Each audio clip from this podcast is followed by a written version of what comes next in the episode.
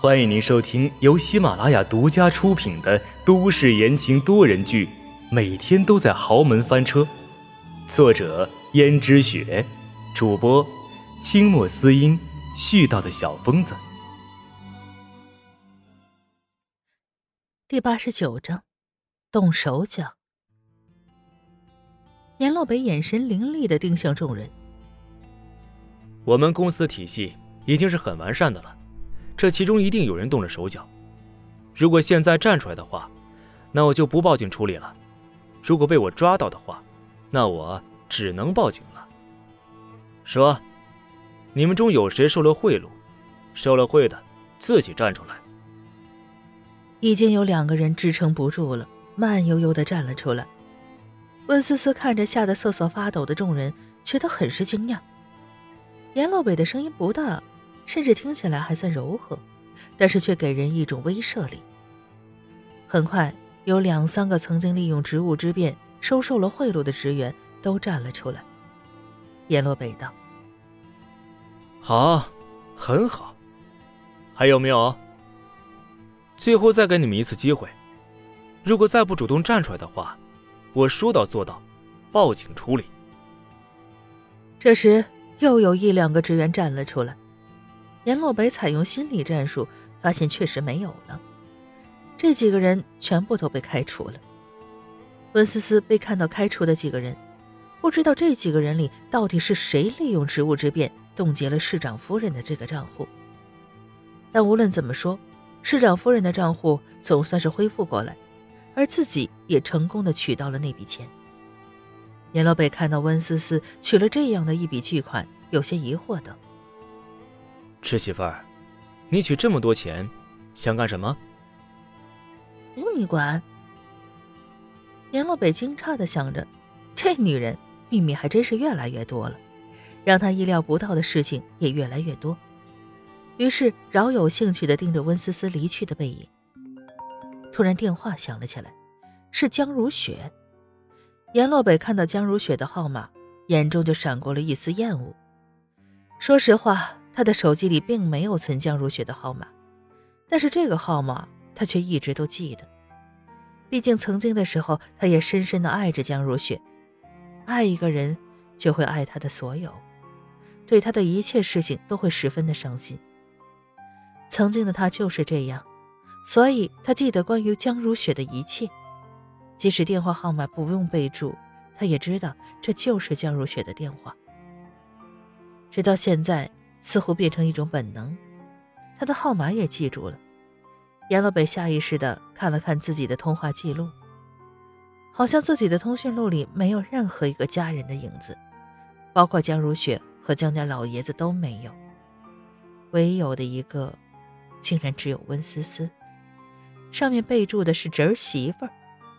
阎洛北也很奇怪，为什么自己不愿意存下任何江家人的联系方式？却在不知不觉中把温思思的号码存了下来。阎洛北接起电话，喂。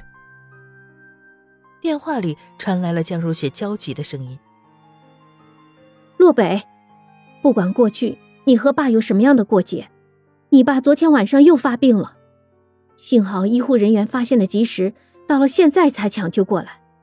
爸说有话要跟你说。”你还是来一趟医院吧。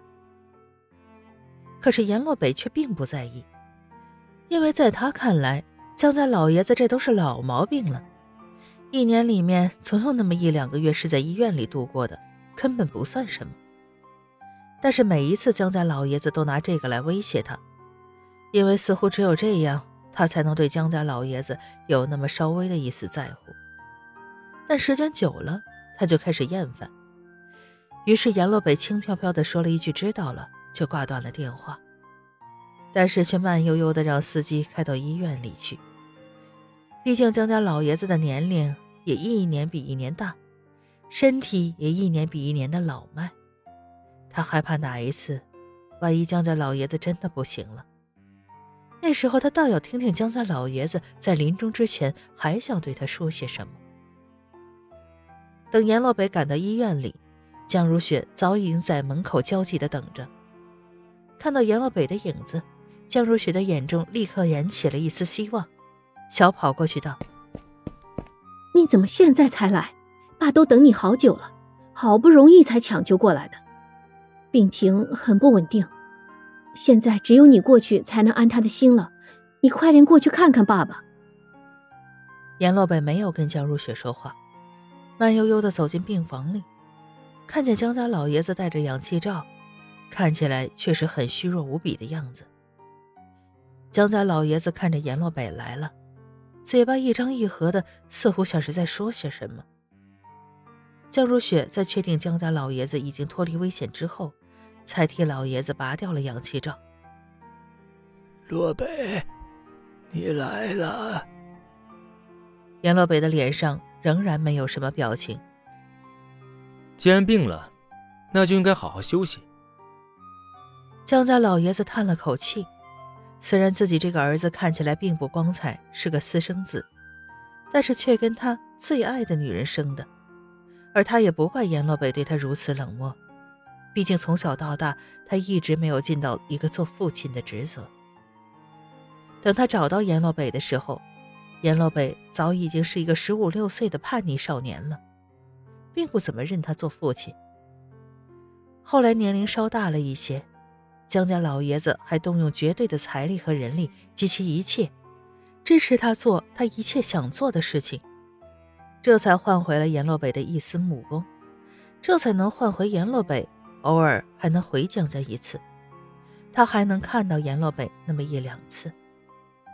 不过，阎洛北仍然对他很冷淡，而且有些不耐烦。但是对于江家老爷子来说，这一切已经是上天赐给他的恩赐了。尽管直到现在，阎洛北还是不愿意改姓江，也不愿意承认自己是江家人，甚至和江家人没什么特别的来往，就连公司也是他自己创办的。虽然早期的时候，江家老爷子明里暗里出了不少钱。但是后来被发觉了以后，都加倍的还给了江家老爷子。那个时候的阎洛北已经不再稀罕这些钱了。罢了，这个儿子对自己再冷漠，自己也不能怪他。谁让是他辜负了他的母亲呢？江家老爷子看着阎洛北长得有那么几分像他的母亲，身心仿佛又回到了多年前。那时他还是一个年轻的男子。